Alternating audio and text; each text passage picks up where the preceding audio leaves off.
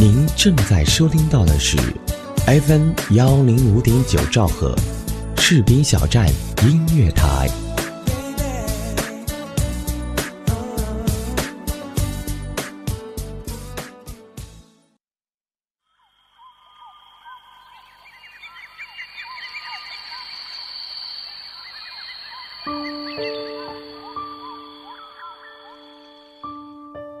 在这弱小的城市里，和曾经熟悉的种种擦肩而过。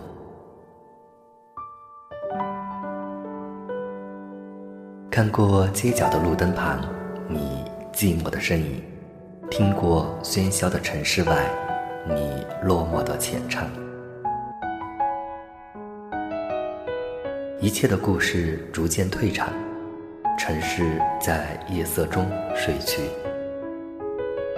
闭上眼睛，静静聆听《城市漫游记》。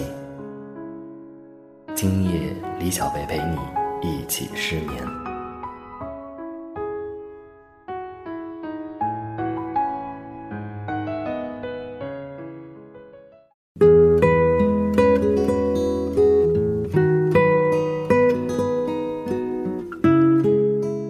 正在收听节目的朋友们，大家好，我是李小北。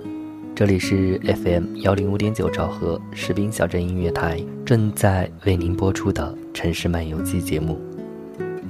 在节目开始进入今天的主题前，首先在小维的节目里和各位听众朋友们插播一条广告。当然，这不是一条商业广告，而是一条带着公益性的广告。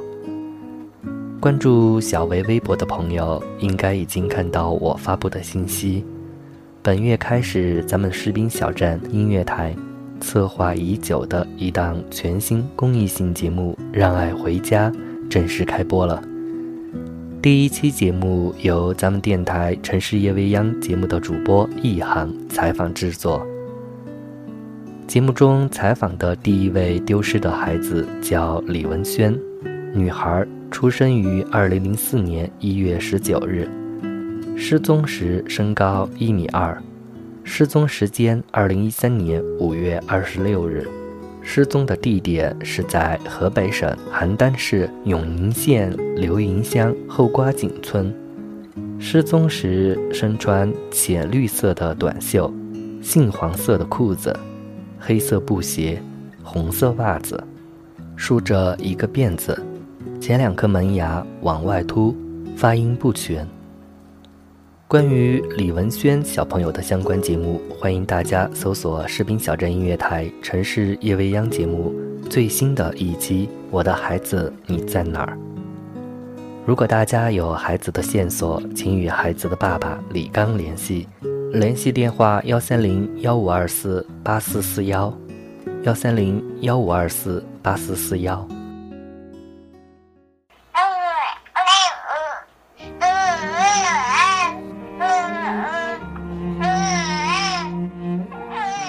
亲爱的宝贝，你们在哪里？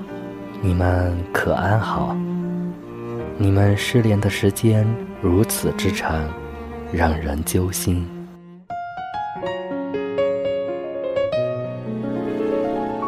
士兵小站音乐台全新公益性节目《让爱回家》，为失踪儿童家长提供免费的寻人帮助，帮助走失、被拐、被遗弃儿童。寻找亲人。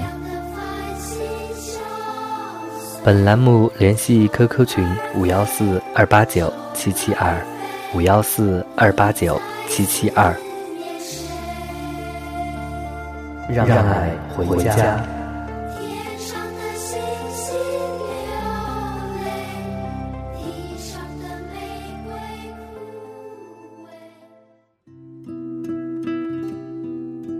大家刚才听到的，就是咱们这一档公益节目《让爱回家》第二期的节目片花。小维有幸加入到这一档节目，第二期也将由我采访制作。今天是我们栏目组成立的第一次沟通会，台里很多热心的同仁纷纷加入栏目组，为节目的开播做了详细的部署。无论作为节目主播还是记者。编辑、策划等等。随着这一档节目的开播，也让栏目组的每一位同仁深感肩上的责任。虽然咱们电台低调的开播了这一档节目，没有做任何的宣传，但小维今天想在我的节目里为这一档节目做一次宣传，因为我们这一档节目完全免费为寻亲的朋友提供帮助。如果正在收听节目的您，或者身边有类似的线索，请与栏目组联系。我们的联系 QQ 群是五幺四二八九七七二五幺四二八九七七二。小维在这里先谢谢大家了。其实今天的节目主题是光棍节，咱们电台台长子恒也要求小维制作一期双十一的节目。在这里也要再一次说一声抱歉，同时也要向听众朋友们道歉。这一期节目，小维确实没有来得及准备双十一的主题，因为这几天一直在筹备《让爱回家》的第二期节目，所以也希望大家原谅。今天突然想和大家来分享一下关于寻找孩子的话题。在准备《让爱回家》节目时，我发现了这一个故事，宝贝，对不起。让我们一起来听听。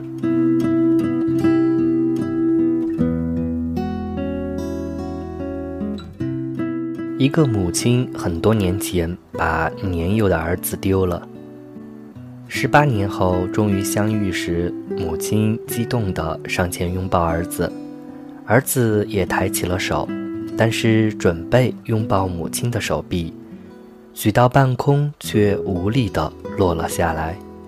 他不能想象这样的女人竟是自己的生母，她看上去是那么的苍老沧桑，就像是奶奶一样。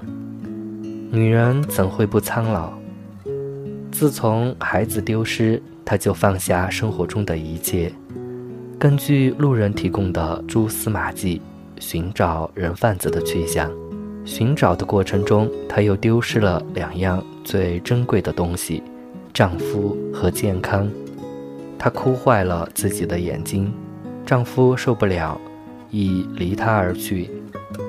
但母爱真能创造奇迹，在本世纪初，女人找到了拐卖她儿子的人贩子。报案后，人贩子被警方抓获，却拒绝交代孩子的去向。她只好动用各种手段，继续寻找儿子。包括网络，直到时光又过去了十年，他才接到警方的电话，儿子找到了。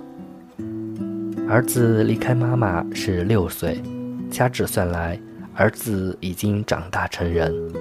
幼小的儿子也曾痛苦挣扎过，现在终于融入养父母家宁静富贵的生活，而眼前女人的形象。与他记忆中的母亲已经相距太远，母子相见一个小时，整个过程儿子没有叫一声妈妈。母亲提出想找来丈夫和儿子拍张全家福，儿子没有答应。更让母亲接受不了的是，自己找儿子几乎搭上了一生。可是母子相见后，儿子却选择了沉默与疏离，手机关机，QQ 号码删除，整整消失了一个月。全媒体时代，任何事情只要进入公众视线，都会被无限放大。母亲苦寻儿子，儿子离奇失踪的事件惹怒了大众，网上对不孝子的谴责声一片。母亲深深后悔，不是后悔自己寻找所做的一切牺牲，而是后悔给原本平静的儿子造成的困惑。在媒体撮合下，母子又见了一面，但从此时开始，母亲断绝了与世界的联系，消失在茫茫人海中。她的全部努力，只是为道一句：“宝贝，对不起。”丢失了你，对不起；找到了你，更加对不起。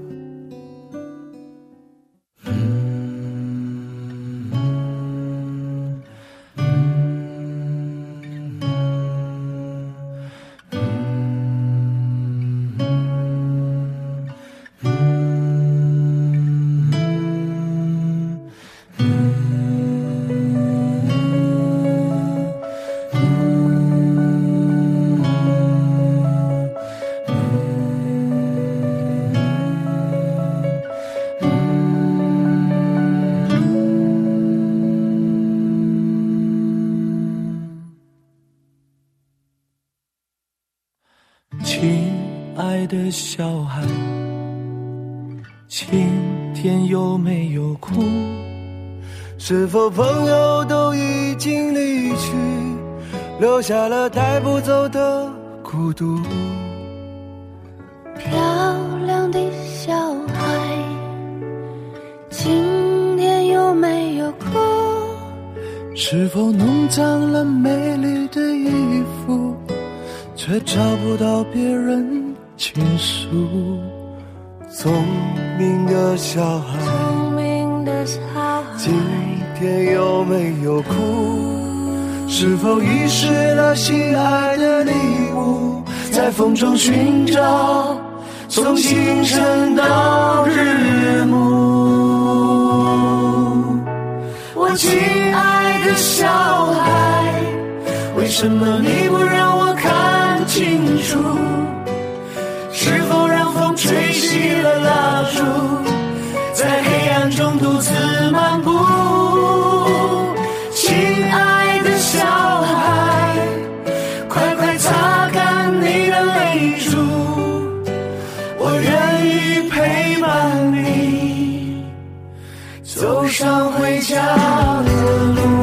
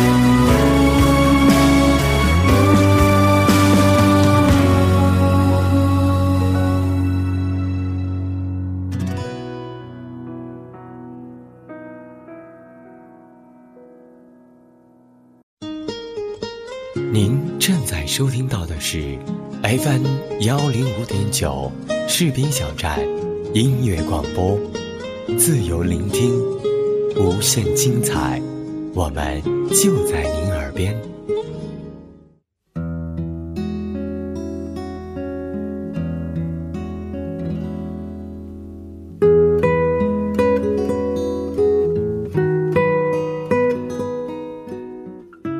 欢迎回到 FM 幺零五点九兆赫士兵小镇音乐台，正在为您播出的《城市漫游记》节目，我是李小维。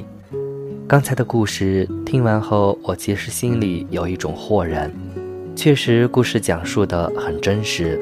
当一个孩子分离时间太久，孩子是否依旧还能够回到原本的生活，这也值得我们去深思。故事里的孩子没有错。妈妈也没有错。好的，这是关于丢失孩子和母亲的故事。那接下来再和大家说一说关于养母的故事。我八岁那一年，被我的妈妈扔在了她家门口。这个生了我的女人说：“你若跟着我，只有死路一条。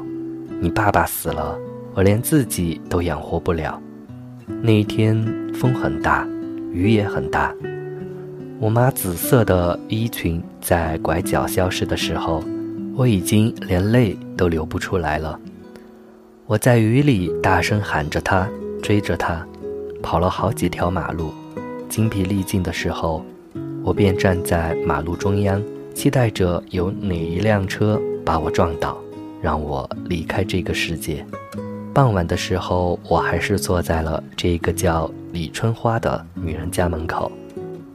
她回家的时候，看到一个冷得发抖的孩子，一个装着几件衣服的箱子。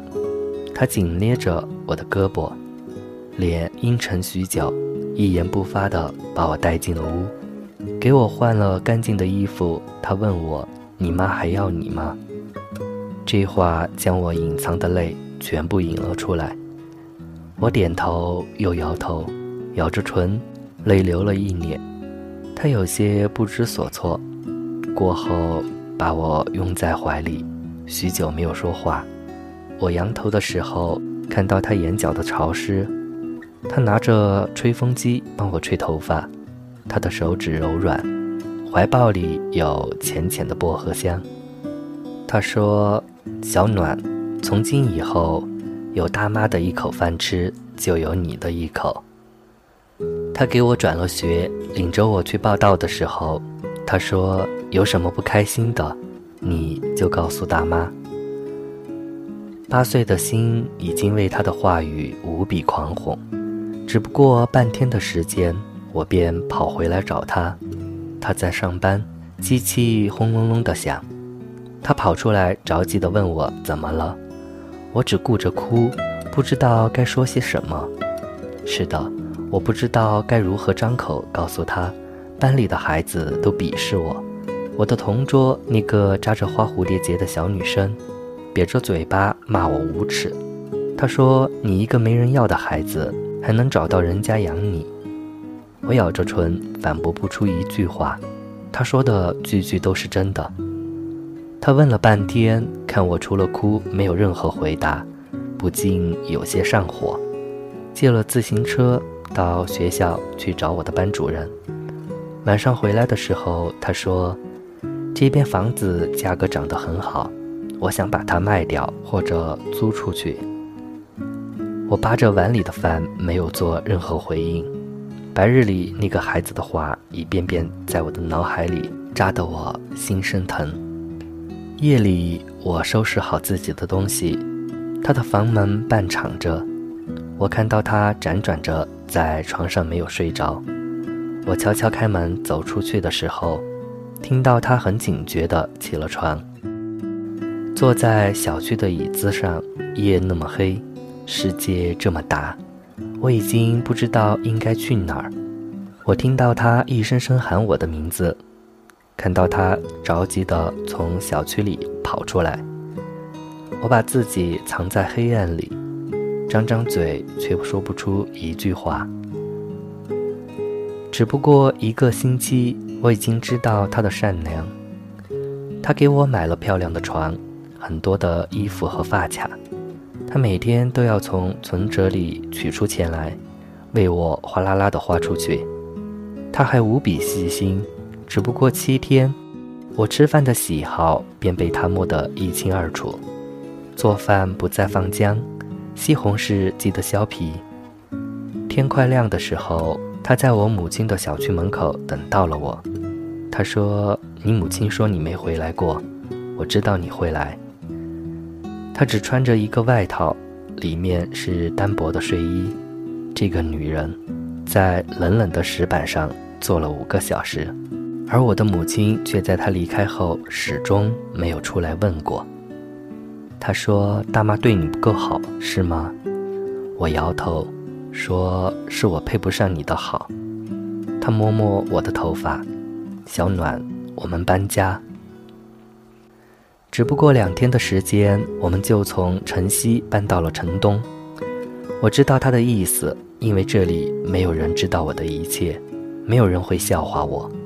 城东的房价普遍要高，我们的房子租给了别人。每月还要再拿出一部分来租我们现在的房子。他给我找了学校，并和班主任谈了很久。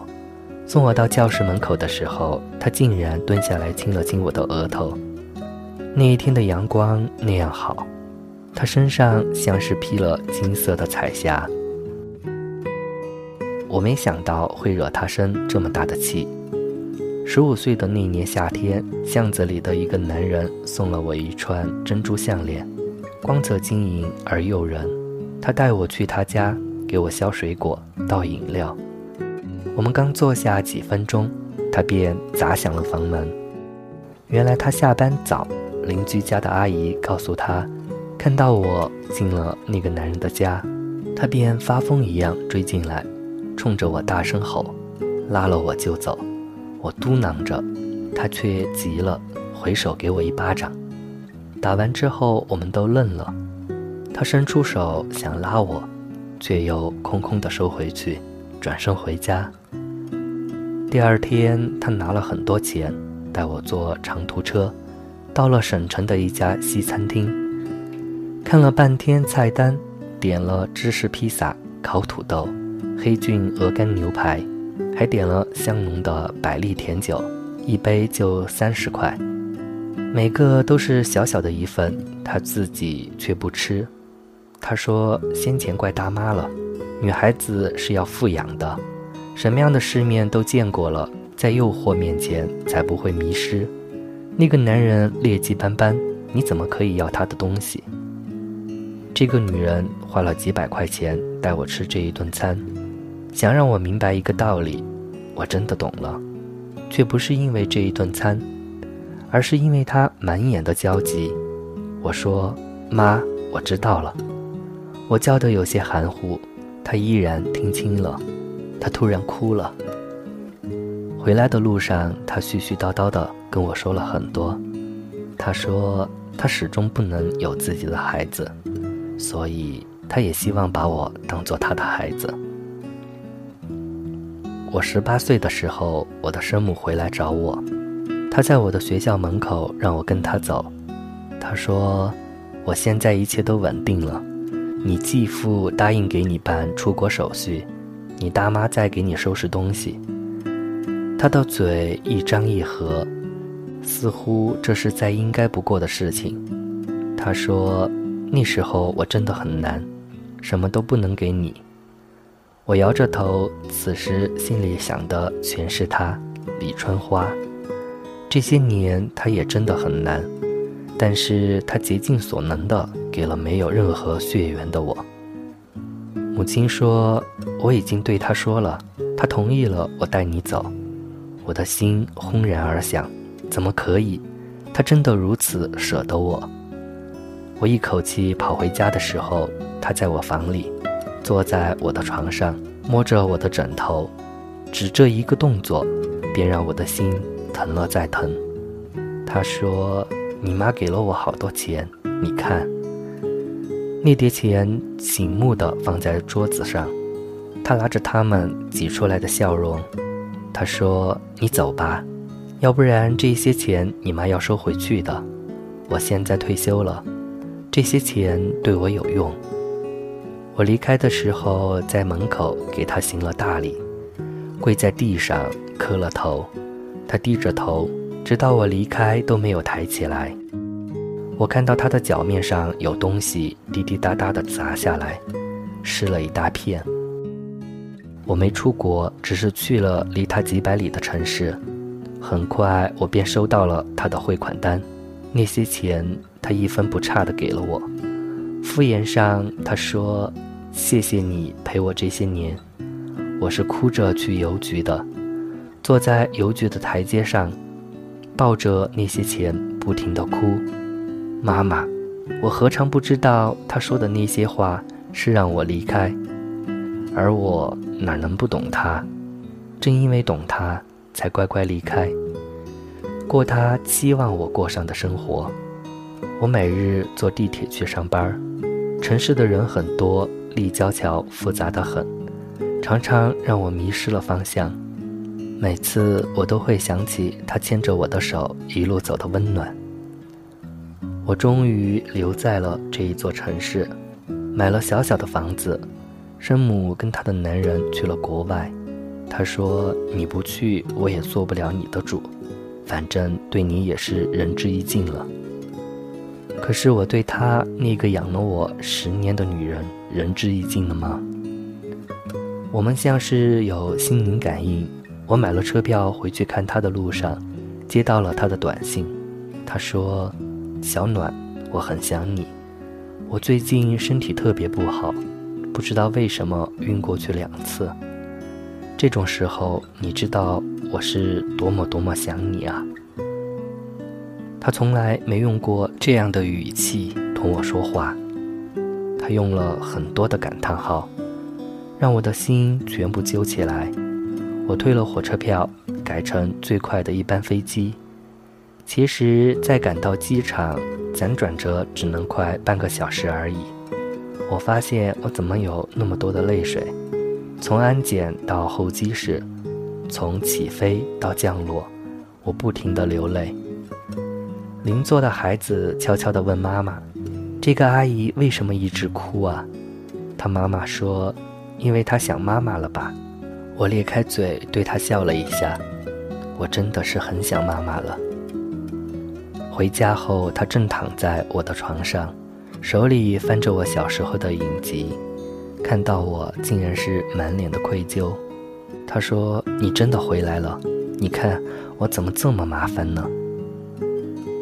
夜里，我躺在他的怀里，我想让他一直温暖、幸福。